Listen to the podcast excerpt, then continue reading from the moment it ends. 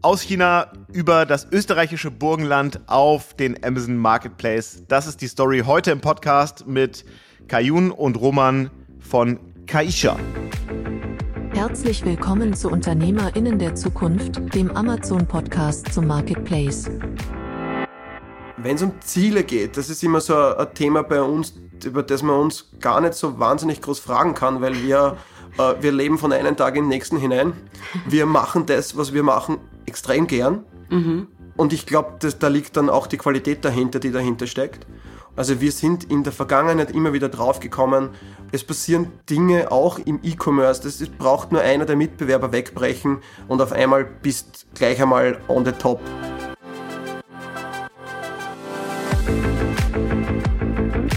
Herzlich willkommen zu UnternehmerInnen der Zukunft, dem Amazon-Podcast zum Marketplace. Wir stellen euch Menschen vor, die smart online handeln. Clevere Marketplace-Profis und erfahrene E-Commerce-Experten berichten offen von ihren Erfolgen und Fails. Und hier ist euer Gastgeber, Jan Bechler. Heute geht's in unserem Podcast mal wieder nach Österreich und es ist ähm, wieder eine Folge, wo wir zu dritt sind. Ähm, gleich zwei Gäste heute im Podcast. Servus nach Österreich an Kayun und Roman. Moin, moin.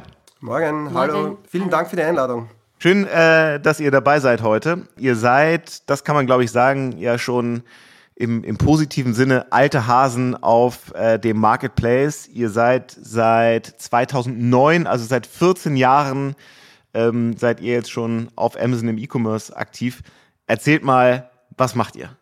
Ja, also wir verkaufen seit 2009 verkaufen wir Kunst- und Echthaarteile über Amazon. Ursprünglich war es eBay, wo wir begonnen haben. Seit 2012 verkaufen wir unsere Produkte über Amazon. Und ja, wie wir dazu gekommen sind, ich glaube, da kann mir meine Frau darüber berichten, weil sie die Initiatorin und die Gründerin der, Firma war. Äh, das war schon 2009. Damals war am Ende im Stadium meines Studiums ich habe über meine Zukunft überlegt, was mache ich, äh, was kann ich, was will ich überhaupt. Ich habe meine Situation überlegt, äh, meine Stärkung, Schwäche und alles, auch meine Leidenschaft und so wie ein bisschen Talent. Äh, ich kann mir schwer vorstellen, dass ich als Angestellte in einer Firma zu sein, doch besser als vielleicht selber etwas zu verkaufen über Internet. Weil ich das ist auch mit damals glaube mit meiner Sprache zu tun. Ich konnte nicht, oder jetzt noch immer nicht so gut Deutsch sprechen.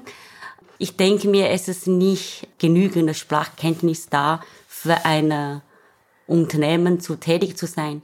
Andererseits ist, ist mir auch ein bisschen zu langweilig, an eine Firma zu tätigen, dass ich jeden Tag um dasselbe Uhrzeit an selber Ort dasselbe Sache zu machen. Mm, ich werde lieber mit wenig Geld, vielleicht doch gar kein Einkommen, selbstständig sein. Das war mir klar, ja. Ich konnte auch vielleicht, ich werde vielleicht nichts verdienen, also ist mir egal. Mit dieser Idee habe ich begonnen, etwas zu überlegen, zu verkaufen. Aber wo? Äh, an Ort war ein bisschen schwierig. Äh, da war ich damals noch alleine, weil wenn man an Ort etwas verkaufen, erst braucht Geld, Geschäftslokal, Personal, alles umherum. Äh, da habe ich gedacht, über Internet ist einfach. Man kann mit wenig Geld schon etwas verkaufen. Äh, andererseits, ich kann die Ware beziehen aus China. Da meine Familie noch alle aus China sind, die können für mich die Ware natürlich kontrollieren und die Qualität sichern. So war okay. die Idee. Okay, du warst also schon, also du, du kommst ursprünglich aus China und ähm, warst zu der Zeit schon in Österreich und ihr wart zu der Zeit auch schon ein Paar, hm? als ihr gestartet habt? Nein, ich war damals noch alleine. Mein Mann ist später, äh, ich habe meinen Mann später kennengelernt, äh, 2010. Ich habe schon 2009 schon begonnen. Das heißt, ohne meinen Mann.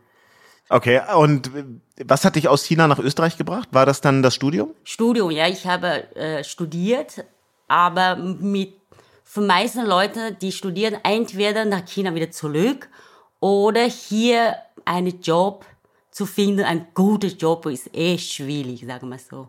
Ja, okay. Also, äh, dann gab es da die Erkenntnis, ähm, ich will nicht angestellt arbeiten, ich bin eher für die, für die Selbstständigkeit gemacht. Ähm, ich kann das sehr gut nachvollziehen übrigens.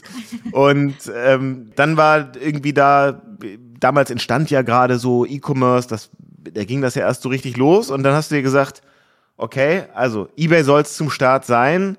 Ich habe irgendwie gute Kontakte nach China, weil du da noch Familie hast. Mhm. Ihr habt am Anfang schon gesagt, ihr verkauft Haarteile.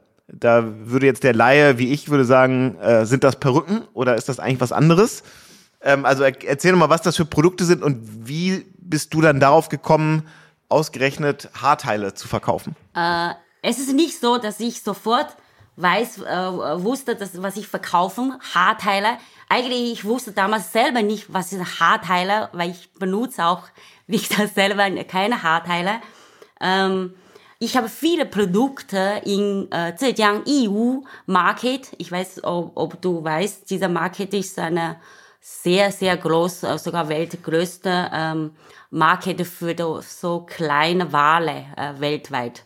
In EU habe ich mehrere Produkte gekauft zu probieren, welche mhm. vielleicht geht. Dann ist äh, Haarteiler und Extension Perücke äh, am besten gegangen so ist dazu gekommen.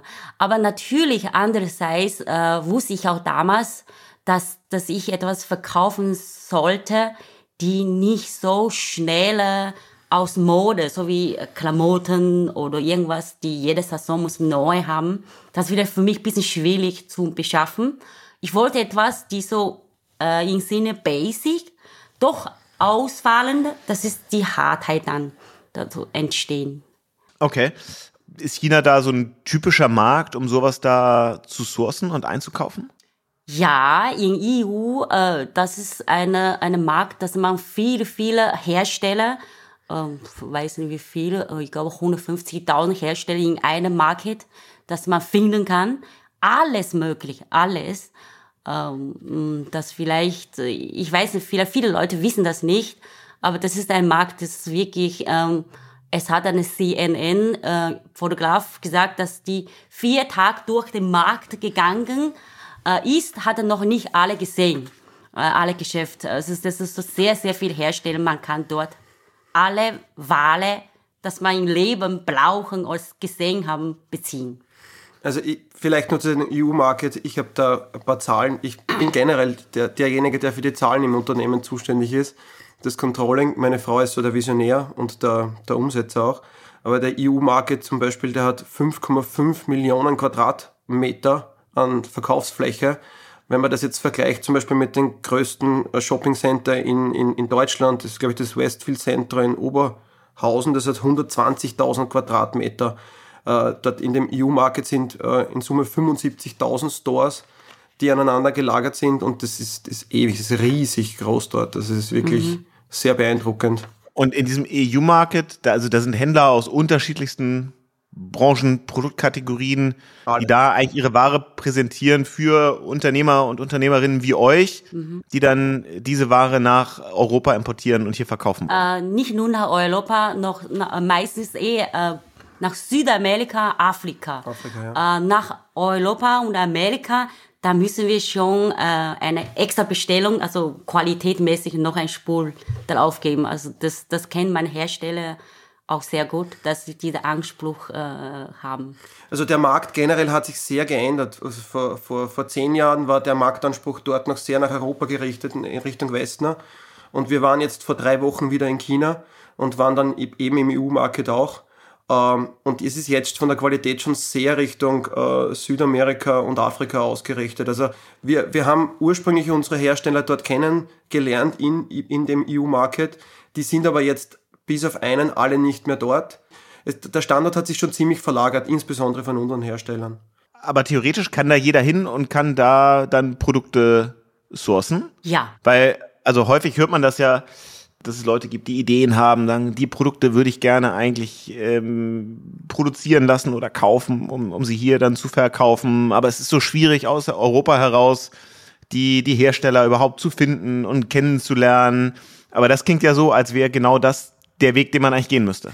Das ist genau die richtige. Vielleicht alle Zuhörer, ja. Geh zum EU-Market. Was du brauchst, alle findest du. Das einzige ist, ist Vertrauen, dass die gut Produkt liefern. Also manchmal schon die Hersteller ein bisschen schlauer, die präsentiert ein Produkt und vielleicht bekommt es ein bisschen anders. Das heißt, die Qualitätskontrolle muss noch immer an Ort durchzuführen, bevor man die Wale in Österreich und in Europa ankommt. Opala, das ist etwas anderes. Das heißt, immer vor Ort Qualität kontrollieren. Wale, alles, alles was möglich ist, immer in EU-Market. Das ist, das ist eine Marke, dass man alles besorgen kann, alles. Ja, wobei okay. man da schon dazu sagen muss, du musst es einmal schaffen, dass du dort überhaupt hinkommst. Also wir haben jetzt das Prozedere, nach China einzureisen, ist dermaßen streng. Äh, du kannst vor Ort bar gar nichts mehr bezahlen. Du musst alles über ähm, Alipay oder WeChat Pay dort bezahlen. Mhm. Äh, du musst die Sprache können. Es kann dort kein einziger Englisch. Äh, wir waren in, äh, südlich von, von Shanghai, 500 Kilometer, da, wo die, meine Frau herstammt. Da war kein, wir haben keinen einzigen Europäer gesehen. Wir haben auch in EU Market selber fast keine Europäer gesehen. Nein, das ist das Problem, weil die, wenn Corona jetzt noch nicht geöffnet für den normalen Tourist. Aber vor vier Jahren haben wir auch keine Europäer gesehen schwierig, noch wenig. Es hat äh, vielleicht ein bisschen dazu sagen muss, wegen dieser Zahlungssysteme in China mit QR-Code hat Touristen wirklich extra erschwert, dort zu reisen. Ja, okay. Und jetzt hast du gesagt, ähm, klar, man findet da viele Hersteller, ähm, aber am Ende äh, geht es dann um die Qualitätskontrolle der Ware, die dann auch wirklich, wirklich geliefert wird. Mhm. Wie organisierst du das? Ist das für dich dann jetzt einfacher, weil du Chinesin bist und dann Menschen vor Ort kennst, die dann da in die Fabriken fahren und irgendwie die Ware prüfen, bevor sie sich dann irgendwie in den Container nach Europa macht? Nein, es ist nicht so einfach, vielleicht wie man glaubt, dass nur ich aus China das, das schaffen. Äh, es ist so, zuerst muss ein Hersteller finden, wer ist der, äh, der Boss da hinten. Das ist auch wichtig, diese Menschen. Also es, ich hatte schon einen Hersteller, die ist ein Schlaumeier. Es ist einfach nicht geschafft, mit, mit ihr langfristig eine Beziehung äh, zu bauen. Also dann habe ich noch zwei, drei, die einfach ist gut geblieben. Ähm, zum Beispiel manche versprechen irgendwas, sage ich immer, ja, ja, ja, mach einfach, nein, nein, nein. Das geht gar nicht. Es braucht schon einen Menschen da hinten, die auch mit dem mit, den, mit, den, mit meinen Vorstellungen entspricht. Das ist schon mühsam. Aber jetzt, nach zehn Jahren, ist es sehr einfach geworden, weil äh, sie wissen, was ich, was ich will. Okay. Als das dann 2009 losging und du dann entschieden hast, okay, es sind jetzt Haarteile und ich fange mal auf eBay an. Jetzt war eBay zu der Zeit ja, glaube ich, noch relativ einfach zu bespielen, weil es halt vor allem Auktionsmechanismus war, plus sofort kaufen. Man musste wahrscheinlich Produkte gut beschreiben, aber es gab jetzt ja kein, kein Advertising äh, und ähnliches. Es gab aber auf der anderen Seite auch keine Versandlösungen äh, wie jetzt FBA. Ähm, das heißt, typischerweise musst du dir irgendwo ein Lager angemietet haben oder aus dem Keller? Also wie war das? Erzähl mal, wie es so losging mit den ersten Paketen und wie du dir auch das, das, das notwendige Wissen angeeignet hast, um das Ganze erfolgreich zu machen? Also ganz am Anfang klingt vielleicht ein bisschen lustig. Ich habe kein äh, Geschäftsbüro, ich habe auch keine Lage. Am Anfang hatte ich auch so nicht so viele Bestellungen. Ich habe selber alles eingepackt mit äh, sogar Verpackungspapier. Ähm, dann damals, ich habe auch keine Versandpartner mit Post. Also es ist ganz normal Tarif verschicke ich mit dem Normaltarif. Im Gegensatz zu jetzt, wir haben einen eine Vertrag mit Post, mit alle UPS und DPD alle. Das heißt, damals war alles wie eine normale, alle tun. Ich packe das ein, schicke das einfach weg. Die, der Weg war mühsam, aber ich habe sehr viel Spaß damit. So ja, haben wir angefangen. Ja. Und der Druck war halt auch ein dementsprechend niedriger zu dem damaligen Zeitpunkt. Also wir haben jetzt nach wie vor noch in unserem Lager das Fahrrad stehen, mit dem meine Frau damals äh, zur Post gefahren ist, äh, auch im Winter, wie wir dann schon ein Haus gehabt haben. Sie ist dann teilweise dreimal mit dem Fahrrad gefahren, hinten ein, ein Träger, vorne ein, ein Korb mit Rucksack und dann ist sie teilweise dreimal zur Post gefahren, um dort dann die Post abzugeben. Ähm, ja, sehr, sehr interessant und lustig im Nachhinein. Wie schnell ist denn das Geschäft dann also auf ein signifikantes Niveau gewachsen? Also als du losgelegt hast mit den ersten äh, paar Dutzend Paketen äh, wird es ja irgendwie losgegangen sein. Aber erzähl mal so ein bisschen die Wachstumsgeschwindigkeit und wo ihr heute so steht ähm, an Bestellungen oder Umsatz, was ihr macht. Äh, am Anfang, sagen wir so, ein, zwei Bestellungen und dann drei, vier, fünf. Und dann haben, haben, haben mein Mann kennengelernt. Das war Wendepunkt, glaube ich. Und das noch, noch eher eingestiegen in, in, ins Geschäft. Das war, da haben wir sogar Unternehmen äh, umgegründet von Einzelunternehmen auf GmbH. Äh, das war 2013. 2013. Mhm. Äh, wie das Geschäft weitergegangen ist. Naja, vielleicht zu den Zahlen, wie gesagt, da bin wahrscheinlich ich der Bessere, weil da sagt meine Frau dann Zahlen, die dann gar nicht stimmen. es ist so, äh, äh, wie, wie wir uns kennengelernt haben, ist es, es ist immer, diese, diese, diese Steigerungen waren immer recht plötzlich. Äh, das, komischerweise war es immer am Jahresanfang, auch bei eBay, da, da war die Steigerung vom einen Monat auf den nächsten Monat das Vierfache auf einmal. Mhm. Äh, dann 2012 haben wir dann den Eintritt äh, bei Amazon Deutschland gemacht. Ähm, das war auch durch Zufall, dass wir das überhaupt verkauft haben dort. Das ist ja generell, glaube ich, dass zu dem damaligen Zeitpunkt, wie wir uns diese Marketplaces ausgesucht haben, äh, ist sehr viel durch Zufall und sehr viel durch Neugier passiert. Und dann in den Erweiterungen 2012, äh, 2014 bis 2015 sind wir dann in den amerikanischen Marktplatz eingestiegen und in den ähm, englischen von Amazon. Das war sicher einer der größten Meilensteine. Äh, und das haben wir jetzt sukzessive immer weiter ausgebaut. Also wir haben am Anfang Wachstumsraten gehabt von 60, 70 Prozent pro Jahr. Und mittlerweile, also das letzte Jahr, wenn, wenn du vorher gemeint hast, was verkaufen wir aktuell oder was das letzte Jahr war, das waren 320.000 äh, Haarteile und Perücken, die wir verkauft haben. Seitdem es uns gibt, haben wir in Summe knappe 2 Millionen Haarteile verkauft. Okay, wow. Was ist der Preis von so einem Haarteil? So im Schnitt? Also unser Durchschnittspreis liegt äh, brutto bei 13 Euro. Okay, okay. Und wenn ihr euch jetzt so dieses Wachstum anguckt und dann ja auch vor allem die Entwicklung, ähm, vor allem jetzt vom, vom, von Amazon, vom Marketplace, wie nehmt ihr das so wahr? Ihr habt das ja offensichtlich geschafft, das sehr gut zu bespielen, sonst würdet ihr ja nicht so, so solide wachsen, jetzt schon über lange Jahre. Aber was waren da so die, die großen Hebel? Du hast gesagt, die Internationalisierung in die USA, der eine, ähm, aber wenn man jetzt nochmal so auf die Funktionen und Features im Marketplace guckt, was hat euch da vor allem geholfen, das Geschäft nochmal nach vorne zu bringen? Der, der, der, die Großwanderung war sicher die Fulfillment äh, bei Amazon. Das hat uns äh, sehr schnell und sehr äh, leicht gemacht, nach USA, auch EU, andere Market äh, sowie UK zu verschicken.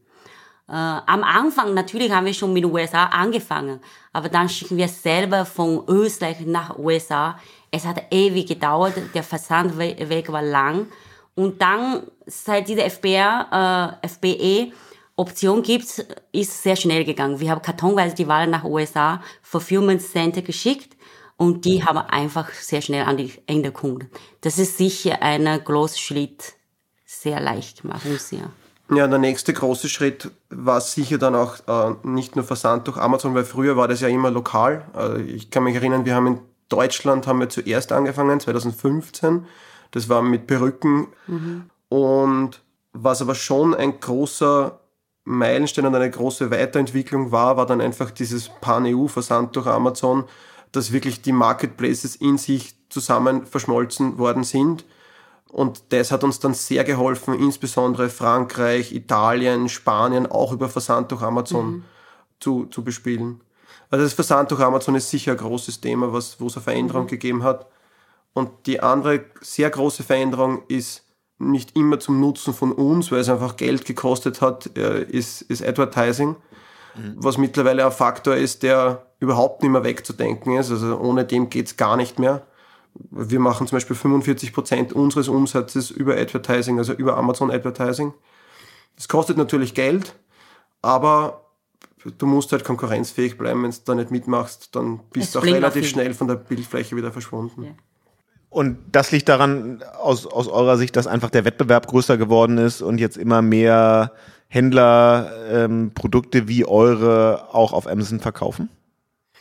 Ja, also ich würde eher sagen, die Dichte an Händlern ist deutlich größer geworden, das stimmt, aber die Dichte an Händlern auf den verschiedenen Marktplätzen, die überall vertreten sind, ist im Vergleich zu 2015, 2016 hat sich komplett anders entwickelt. Das liegt doch sicher daran, dass damals die Sprachbarriere äh, viele, also man muss ja generell sagen, bei unseren Produkten, äh, unser Mitbewerb besteht eigentlich nur komplett aus chinesischen äh, Konkurrenz. Ähm, Deutsche hat gibt's einen, aber also wir kennen zumindest über Amazon ganz, ganz ja, die wenige, die solche Produkte wie wir verkaufen. Mhm. Und früher war das eher so auf den lokalen Marktplätzen vertreten, einzelne Händler.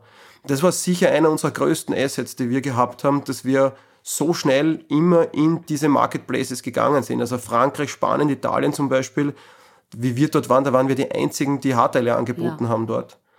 Und, und jetzt ist es halt wirklich, die Dichte ist insofern sehr groß, weil jeder Händler überall vertreten ist und weil Amazon das halt einem jeden sehr leicht ermöglicht, in diesen Ländern überall Cancellation. Äh, ja, diese Build International Listings. Mhm. Äh, da gibt es so viele Programme jetzt, die das so unterstützen. so unterstützen und so vereinfachen im Vergleich dazu, wie es wir halt damals gehabt haben. Und gerade dieses Thema chinesische Händler auf dem Marketplace, das kommt ja immer wieder mal hoch in unterschiedlichsten Produktkategorien, immer wieder mal in der Presse, mhm. dass da Kritik in unterschiedliche Richtungen gibt. A, dass die Qualität äh, häufig nicht gut sein soll. Dann gab es eine große Diskussion darum, ähm, ob die sich eigentlich so an alle, ich sag mal, rechtlichen Rahmenbedingungen, ähm, um die steuerlichen äh, Voraussetzungen und so vernünftig kümmern. Wie guckt ihr da drauf? Also gerade wenn, wenn der Großteil eures Wettbewerbs eben genau solche Händler sind. Also ich, ich antworte mal von, von der europäischen Sicht aus, weil natürlich die, meine Frau, äh, die die chinesische Sicht auch versteht und, äh, also versteht nicht, aber sie weiß zumindest, wie die Gedanken dahinter sind. Ähm, es ist schon so, wenn ich jetzt mir bedenke, 2016, 2017, wir haben da teilweise ein Umfeld gehabt, die Produkte, die wir jetzt so um 13 Euro verkaufen, damals waren es so 9, 11 Euro, die haben die damals um 2 bis 3 Euro verkauft über Amazon. Also die Preise waren komplett absurd. Also wenn man sich das jetzt überlegt mit dem, was damals die, die, die Gebühren bei Amazon gekostet haben, wenn man die Umsatzsteuer wegrechnet, und wir wissen, was die Produkte genauso wie wir, die haben gleiche Einkaufspreise, wir teilweise sogar bessere, weil wir so hohe Einkaufsmengen haben. Das ist schon etwas, wo man sich sehr viel Gedanken darüber macht, wie, wie unfair das manchmal ist.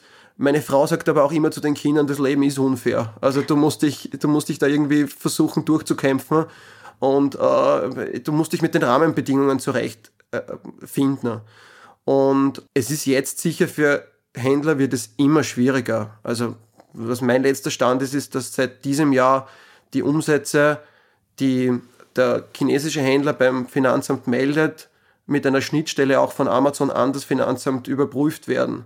Und das das wäre sicher einer der größten Vorteile. Wenn ich aber jetzt zum Beispiel Amerika hernehme, da habe ich das Problem mit der Umsatzsteuer nicht, weil dort wird das Produkt netto angeboten und Amazon führt die Umsatzsteuer für den Händler ab. Also das ist ja vom, vom steuerlichen System her schon ein komplett anderes.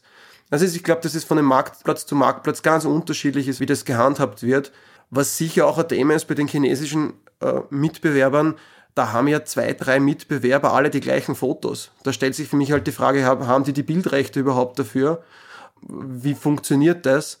Da steckt natürlich so wie bei einem Unternehmen, wie es bei uns ist, der das von Anfang an immer ehrlich gemacht hat, ein ganz anderer äh, Aufwand dahinter, den man betreibt, um dort zu sein, wo man ist.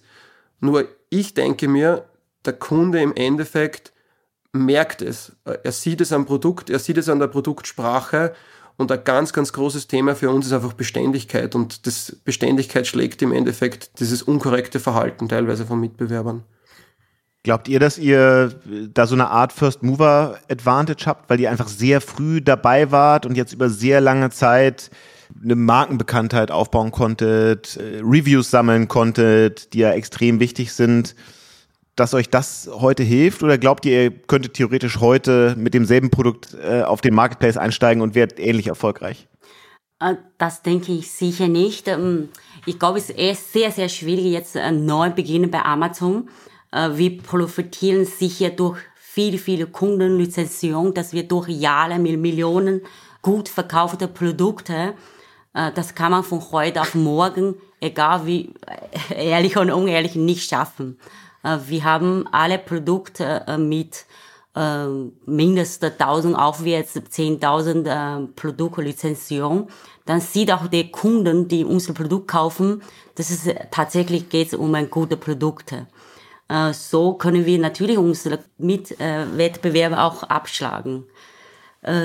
Das profitieren wir auch äh, durch, dass wir so viele Kundenrezession, dass unsere Kunden auch leicht unser Produkt für, für unser Produkt zu entscheiden, zu kaufen.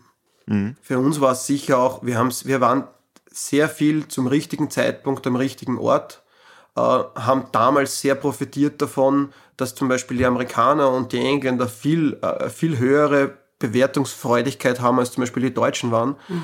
Wie wir da bei diesen einzelnen Marketplaces waren, war ja pro Marketplace hast du ja deine eigenen Bewertungen sammeln müssen. Du bist immer mit null Bewertungen hast du immer angefangen. Und das war sicher unser Riesenvorteil. Ich glaube, das war 2019, da, das war auch so ein Jahr, da haben wir von einem Monat auf den anderen auf einmal einen doppelten Umsatz gehabt und das Niveau war damals schon ein sehr hohes. Äh, weil wir halt die ersten waren, die überall verkauft haben. Also das, wir haben so einen hohen Pool an Rezessionen gehabt in den verschiedenen Märkten. Und deshalb ist halt zusammengekommen. Und zu deiner Frage, das ist natürlich uns sehr zugute gekommen. Das würden wir jetzt wahrscheinlich mhm. nicht mehr schaffen, weil mhm. es geht sehr, sehr viel, so wie du gesagt hast, über Rezessionen. Und die bekommt man am leichtesten eigentlich in Amerika, weil dort einfach die Kunden so gerne bewerten. Mhm. Wenn ich jetzt zum Beispiel hernehme Frankreich, wie wir angefangen haben, Frankreich hat eine, ist in der, in der Tendenz bei uns immer um einen halben Punkt bis einen Stern weniger bewertet gewesen als wie zum Beispiel die Amerikaner weil einfach der Qualitätsanspruch ein anderer ist von Land zu Land. Und das war schon ein, ein, ein Vorteil, der uns zugute mhm. gekommen ist. Also dieser Schritt in die USA, der scheint ja aus, aus unterschiedlichen Gründen, genau wie du es beschreibst, für euch ja sehr, sehr wertvoll gewesen zu sein. Mhm. Und gleichzeitig, wir haben das ja immer wieder hier im Podcast auch irgendwie zum Thema, ähm, ist es ein Schritt, vor dem sich viele Händler und Händlerinnen so ein bisschen scheuen, ähm, weil er auch nicht so ganz einfach ist, ne, was Zoll und Steuerthemen und all sowas angeht. Und trotzdem gibt's ja immer mehr Angebote, auch von Amazon, da mit dem Global Selling Team dabei zu unterstützen. Ihr habt das ja aber schon viel früher gemacht. Und euch ist es ja offensichtlich gelungen, all diese, ich sag mal, Hürden äh, zu überwinden. Wie war so eure Erfahrung? Also warum hat das für euch so gut geklappt? Gab es da irgendwie Rückschläge, Dinge, die anders funktioniert haben, als ihr es vorher erwartet habt? Also wenn man jetzt das USA-Geschäft hernimmt, dort war immer schon eine extrem hohe Dichte an chinesischer Konkurrenz. Die war und die ist. Also die hat sich auch ich, also nach meinem Empfinden hat sich die nicht großartig geändert heute. Mhm. Warum sind wir nach Amerika gegangen? Also ich glaube, einer der größten Gründe ist einfach der, der von meiner Frau war, viele Leute, mehr Umsatz. Mein Gedanke war schon auch der, ich bin einer, der sehr neugierig ist auf so neue Dinge. Ich, ich liebe die Herausforderung, obwohl ich eigentlich ein Mensch bin, der sehr aus der Sicherheit Sachen macht. Und was sicher ein großer Punkt war, warum wir uns dann nach Amerika getraut haben, ist einfach, wir haben ein gutes Umfeld gehabt. In Österreich gibt es die, die, die Wirtschaftskammer, die ist in New York auch vertreten. Über die haben wir zum Beispiel äh, den Steuerberater vor Ort bekommen, das ist Rödel und Partner. Und da haben wir einfach einen Partner, den wir über elf Jahre, das muss man auch dazu sagen, das, das, das, das, das spinnt sich wie ein roter Faden bei allem durch, dass unsere Partner von Anfang an immer die gleichen waren. Man baut ein Grundvertrauen auf zu diesen Partnern und man lernt sehr viel aus ihnen heraus. Wenn es um Zollthemen geht, hat uns zum Beispiel die Wirtschaftskammer sehr, sehr viel geholfen. Und das ganze Thema mit Listings und so, es, es war für uns jetzt nicht wirklich großartig anders als wie England. Also, ich weiß ja. nicht, ob das du anders empfunden hast. Na, eigentlich nicht. Ich denke, okay, man denke vielleicht von dieser steuerlichen Sicht weg. Es war nicht anders, als wenn ich die Sache in UK oder in Italien verkaufe. Für uns war gleich. Vielleicht mag sein, USA so weit weg über See oder was wie immer, aber ich komme auch aus China. Für mich ist gleich Distanz. Also es war nicht schwierig, wie gesagt. Die steuerlich natürlich, ja, dass wir mal alles korrekt machen, das, aber das, wie mein Mann sagt, äh, wir haben Partner, die, die uns hilft, äh, auch diese Wirtschaftskammer uns sehr, sehr viel. Na, es ist, wenn man jetzt schaut, steuerlich ist es schon extrem komplex. Also wir haben, wir haben elf, elf mach mal zwölf Bundesstaaten, wo wir Steuern abzugeben haben. Mhm. Also meine Frau hat so viel zum Unterschreiben in Amerika wie in ganz Europa nicht. Ja. Also das sind schon Themen, die, die dort wirklich sind. Und, aber ich denke mal, man braucht ein bisschen Mut, um, um da wirklich äh, da, da voranzugehen. Mhm. Und was ganz wichtig ist, das Thema wird dann, wenn es um den chinesischen Aspekt meiner Frau äh, kommt, ein, ein großes Thema sein, ist einfach diese keine Angst vom Scheitern zu haben. Also wir haben keine Ziele dort vor Ort gehabt. Wir haben gesagt, probieren wir es. Ja. Wenn es wird, dann wird wenn ja. nicht, dann auch nichts. Das ist, wir hängen davon nicht ab. Ja. Mhm. Ähm, ist das tatsächlich so, dass da wenn man das so pauschalisiert überhaupt sagen kann, aber die chinesische Mentalität eine andere ist, was so äh, Risikoaffinität und, und sowas angeht? Uh, auf jeden Fall, auf jeden Fall. Ich lebe jetzt in meiner Hälfte mein Leben in Österreich. Also ich habe gestern mit einem Bekannten von mir gesagt, ich bin eigentlich eine Person, äh, nicht in Österreich als Heimat fühlen, auch nicht in China. Ich bin eine Beobachter geworden, irgendwie da draußen. Ich schaue beide Kulturen ganz genau und klar. Äh, ist komplett anders. Chinesen sind mehr, ähm, die hatten diesen Unternehmensgeist im Blut. Die Europäer, die, die sind eine Absolvent von der Uni, die gehen immer in die, einen Job suchen. Das ist normal. Ich suche einen Job, ich werde arbeiten. Das ist sowas von, so wie ganz normal. In China wirst du, aha, du arbeitest in einer Firma. Das ist so wie negativ. Hast du nicht ein Leichenleben oder ich bin ein Chef von meinem eigenen Laden. Das ist Unterschied. Dieser Unternehmensgeist ist es komplett. Ich habe eigentlich am Anfang sehr äh, große Sorge gehabt, dass äh, meine Geschäfte, wenn ich äh, nach draußen so laut reden, dass eine Chinesin meine Idee kopieren. Aber ich habe nie Sorge, dass ein Europäer auf die Idee kommt, genau das machen, was ich mache. Ich bin mir hundertprozentig sicher, ich werde keine Europäer. Deswegen für meine Mama war kein Problem zu sagen, was wir machen. Wenn eine Chinesin mir fragt, was magst du, ich habe wirklich ein bisschen Sorge, also ehrlich zu antworten, was ich, was ich verkaufen, wo ich verkaufen. Also das sieht man, dieser Unterschied ist schon sehr groß. Ja, was du vielleicht vergessen hast, das, das ist ein ganz ein großer Punkt, den du jetzt äh, außer Acht gelassen hast. Also die Chinesen haben eine extrem hohe Kultur des Scheiterns und haben eine sehr ehrliche Umgangsform damit, wie sie, wie sie mit dem Scheitern umgehen. Also das ist bei uns ist, meine Frau und ich, wir gehen jeden Tag eine Stunde spazieren und wir führen so viele Gespräche, jetzt über Firma, über unsere Gesellschaft, über die Auswirkungen der Gesellschaft in, in, in das Unternehmen hinein oder in das Unternehmertum. Wenn ich jetzt schaue, bei uns in Österreich, wie viele Veranstaltungen es nicht gibt und da rede ich jetzt gar nicht von dem, was im Facebook oder Instagram für, Coach. für Coaches gibt, was das sowieso noch der On-Top-Höhepunkt ist an dem Ganzen. Aber wie viele Kammern es gibt und wie viele Unternehmensberater und äh, so viele, so viel an Informationen du dir bekommst, das baut ja im Endeffekt einen extrem hohen Druck auf, mhm. weil du ja, du bekommst so viel Information. Wenn du dann scheiterst, sagst wir haben dir eh schon die ganze Information gegeben, warum bist du gescheitert? Und ich glaube, das ist schon ein ganz großes Thema in, in unserer Gesellschaft hier in Europa, dass diese Kultur des Scheiterns und vor allem auch die Kultur, dass die Menschen das akzeptieren oder die Gesellschaft das akzeptiert, ist bei weitem nicht so wie in China. Ja, interessant, wie, wie unterschiedlich äh, Kulturen da so ticken. Wo wir gerade so bei Unterschieden sind zwischen Europa und China, ich finde es ja mal interessant zu gucken, was passiert denn auf den chinesischen E-Commerce-Plattformen eigentlich? Und was von dem, was da funktioniert, wird potenziell auch irgendwann vielleicht nach Europa rüberschwappen. Ihr habt ja vorhin schon darüber gesprochen, also Payment funktioniert in, in China ganz anders. Eigentlich alles nur noch über WeChat und Alipay, äh, QR-Code basiert. Ähm, aber auch der normale E-Commerce funktioniert ja ein gutes Stück weit anders. Ähm, habt ihr da Erfahrungen, guckt ihr euch das an und leitet ihr daraus irgendwie auch ab, was, wo sich vielleicht so die westlichen E-Commerce-Plattformen hinentwickeln? Ich glaube, die Chinesen äh, haben mehr, wie sagen, Neugier an, an, an, an die Dinge, die neu sind. Wie Europäer, wir sind sehr beladungsresistent. Etwas Neues, immer sagen Nein zuerst. Also, das ist schon schlecht, finde ich. Weil die Chinesen, egal was kommt, sagen immer Ja. Also, probieren wir. Was ist das? Neugierig. Äh, das ist auch bei einem Online-Geschäft. Wenn wir immer, wir am Anfang sagen, ja, Online-Geschäft, äh, Umwelt und das und das.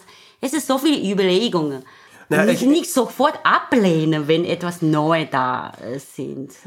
Aber ich glaube, viele Errungenschaften, die sie dort haben, die würden bei uns insofern gar nicht gehen durch den Datenschutz, also durch die großen Reglementierungen, die wir mhm. hier haben. Ich kann mich jetzt nur erinnern, wir waren irgendwo bei einer Stelle, wie wir vor drei Wochen in China eben waren, Und da haben wir dann einen Zement gebraucht. Und der, der, so, Bru- Zemente, ja, der, ja. der Bruder von meiner Frau ist dann, hat dann, du bestellst dort auch entweder alles über Alibay oder WeChat. Ja. Du kaufst nicht so wie bei uns über die einzelnen Plattformen Amazon, Zalando, sondern es geht alles über diese eine Plattform. Der Elon Musk will ja schon lang, will ja jetzt seit einiger Zeit das umsetzen, auch, auch in WhatsApp das, das zu machen. Das ist dort in China. Der das ein- Zement war in 15 Minuten da. der, der, der hat den bestellt und der Zement, der war da. Ich meine, es geht viel dort, weil halt teilweise die Lohnkosten äh, äh, niedriger sind als wie bei uns.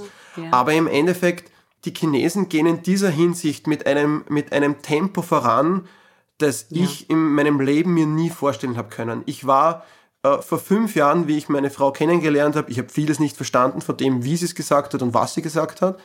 Äh, und habe mir auch diese bisschen diese, ich würde mal sagen, österreichische Präpotenz ein bisschen gehabt, wie so, wir sind wir und das machen wir alles so gut und die Chinesen. Ja, die und Chinesen. vor vier Jahren bin ich dann nach China gekommen und ich habe mir gedacht, die rollen über uns drüber, das ist brutal. Also der technologische Fortschritt, den die haben, der teilweise der qualitative Fortschritt auch schon, der, der dort vorhanden ist, ähm, das sieht man so in dem Ausmaße, dass wir haben gestern auch wieder gesprochen über das Thema zum Beispiel Autos. Wenn man jetzt, äh, jetzt ist BYD der meistverkaufte ähm, Auto in China vor Volkswagen. Jetzt sagt vielleicht der Europäer wieder, na ja, die Chinesen machen das als, als, als als Nationalstolz oder weil sie das halt müssen und die Qualität von denen ist eh schlecht. Aber die Chinesen schaffen es so gut, Sachen zu kopieren und on the top zu verfeinern. Äh, Und das widerspiegelt sich halt auch in, in Dingen wie, wie E-Commerce wieder. Das machen sie dort genauso perfekt. Also sie machen das in einem Tempo, das teilweise beängstigend ist, muss ich wirklich sagen. Wow, ja, also ich glaube auch, da müssen wir irgendwie alle hingucken, was da passiert. Ich glaube auch, dass viel von dem, was in China im E-Commerce passiert, hier rüberschwappen wird ähm, und auch die, die hiesigen äh, Kanäle und Plattformen nochmal verändern wird. Wie guckt ihr so in die Zukunft? Was sind für euch so die Wachstumshebel für, für euer Geschäft? 320.000 Bestellungen im letzten Jahr habt ihr gesagt. Was glaubt ihr, wo geht da die Reise hin für, für euch und eure Firma? Uh. Also wir, wir befinden uns in sehr, sehr ähm, turbulenten, sehr stark wechselnden Zeiten. ne? Ähm, Wenn es um Ziele geht, das ist immer so ein Thema bei uns, über das man uns gar nicht so wahnsinnig groß fragen kann, weil wir, äh, wir leben von einem Tag in den nächsten hinein. Wir machen das, was wir machen, extrem gern. Und ich glaube, da liegt dann auch die Qualität dahinter, die dahinter steckt. Und es passieren Dinge. Also wir sind in der Vergangenheit immer wieder draufgekommen, äh, es passieren Dinge auch im, äh, im, im E-Commerce. Das braucht nur einer der Mitbewerber wegbrechen und auf einmal bist gleich einmal on the top. Da, da, da, da treibt es dich nach vorne im Umsatz. Da brauchst du nichts machen. Also ich glaube, dass für uns ist es wichtig, äh, den Qualitätsstandard, diese Beständigkeit, die wir gehabt haben, äh, weiterzuhalten. Äh, wenn die Ziele kann man jetzt definieren, okay, in fünf Jahren verkaufe ich 600.000 Artikel, in fünf Jahren verkaufe ich 300.000 Artikel, ähm, ist für uns jetzt nicht so im Vordergrund, weil ich denke mal, es passiert, wie es passiert. Da genau, genau das ist richtig, ja. Wenn ich äh, damals mit dem Geschäft angefangen habe, auch an den Ziel zu denken, hätte ich nicht an, angefangen. Also ich werde es so formulieren, wir tun die Dinge sehr, sehr gern, mit so viel Leidenschaft, dass wir nicht empfinden, dass es eine Arbeit ist oder es mühsam ist. So tun die Dinge sicher besser, als wenn ich nur auf was ich bekommen konzentrieren. Da habe ich zu viel äh, Sorge, was könnte ich verlieren. Ich glaube bei uns, so wie es bei uns jetzt auch ist, über diese lange Beständigkeit der Firma. Wenn ich jetzt so höre, auch in dem Podcast habe ich immer wieder gehört, dass es Firmen gibt, die zwei, drei, vier Jahre äh, schon, schon am Markt sind. Bei uns ist ja wirklich der Vorteil über diese lange Zeit, wir haben ja auch schon Gewinne ausschütten können. Also was geht es im Endeffekt beim Unternehmen? Wir wollen äh, unser Leben so gerne so leben, wie wir es wie wie halt gerne machen würden. Und da ist es schon bei uns das Thema, dass wir mit einer deutlich größeren Ruhe und Gelassenheit in dieses ganze Thema hineingehen, weil das für uns halt nicht dieser große Antrieb ist, jetzt unbedingt ähm, da mehr umzusetzen, vielleicht mehr Gewinn zu machen. Generell unser Antrieb war nie irgendwie Erfolg zu haben oder irgendwie in der Öffentlichkeit als, als erfolgreiches Unternehmen dazustehen. Äh, Wenn du zum Beispiel nachschaust, du wirst von uns, das ist einer der ersten äh, Momente, wo wir wirklich an die Öffentlichkeit gehen, weil wir halt gerne über Sachen erzählen und nicht über die Zukunft reden wollen. Ähm, du wirst von uns keine Blog-Einträge oder irgendwelche Presseaussendungen finden als Unternehmen. Bei uns war immer nur das Produkt im Vordergrund und nie das Unternehmen oder irgendwelche Ziele, um, irgendwelche, um irgendwelche Investoren vielleicht auch äh, heranzuziehen. Das war nie unser Antrieb. Umso mehr freuen wir uns, dass ihr heute zu Gast in diesem Podcast wart ähm, und mal eure Geschichte erzählt habt, die man ja tatsächlich sonst äh, nicht so gut woanders schon, schon nachlesen kann. Zum Abschluss gibt's äh, bei uns ja immer die Frage an alle Gäste, nicht nur wie viel ihr selber verkauft, das haben wir jetzt gelernt, 320.000 Pakete im letzten Jahr, sondern die Frage, wie viel ihr denn eigentlich selber bei Amazon bestellt. Okay, ich bestelle bei Amazon sehr viel, ich weiß nicht wie viel. Puh. Ja, ich würde mal sagen, so um die 200 Pakete bis 250 Pakete pro Jahr. Also es kommt fast jeden Tag ein Amazon-Paket zu uns. Also wir, wow. wir lieben Amazon. Okay. Ich denke. Da, da würde ich sagen, mit 250 Paketen, das ist ziemlich sicher die höchste Nummer, die wir hier bisher gehört haben äh, in diesem Podcast. Ja, aber ich muss noch etwas dazu sagen. Seit ich von Wien weggezogen bin, äh, vor äh, 12, 13 Jahren, ich habe zwei Kinder, meine ganze gesamte Privatgebrauch habe ich über Internet gekauft. Außer Lebensmittel. Okay, und ähm, neben Amazon, was ist so bei euch der nächste Go-To-Shop? Äh, Wo bestellt ihr so am meisten? Ich, ich eigentlich fast nur auf, auf Amazon, vielleicht ein bisschen Bräuninger oder Zalando. Meine Frau kann da deutlich mehr berichten darüber. Also ich kaufe schon ja über Zalando, äh, H&M, Zala, Mango, alles äh, Frankreich, überall. Also ich ich habe sehr Vertrauen an, an Online-Shop. Äh, ich habe gar keine Sorge. Natürlich ich schaue äh, die Impression von woher kommt diese Firma. Ich kenne alle diese Firma. Ich bin die ganze Zeit online. äh, insofern für mich ist kein Problem, dass ich irgendwie ein Betrüg-Sache bei mir passiert. Also noch nie. Alles klar. Ihr beiden, vielen Dank, ähm, dass ihr eure Story geteilt habt. Ähm, cool, was ihr da aufbaut in einem sicherlich ganz speziellen Produktsegment. Schön, dass ihr dabei wart. In zwei Wochen gibt's dann ja schon die nächste Folge und alle Infos zu diesem Podcast wie immer unter amazon.de slash podcast und abonniert uns überall da, wo es Podcasts gibt. Dann verpasst ihr keine Folge. In dem Sinne, viele Grüße nach Österreich. Schönen Dank. Danke, schönen Dank. Ciao. Ciao, ciao. Das war Unternehmerinnen der Zukunft, der Amazon-Podcast zum Marketplace. Weitere Informationen zum Podcast und unseren Gästen findet ihr auf www.amazon.de/podcast. Bis zum nächsten Mal.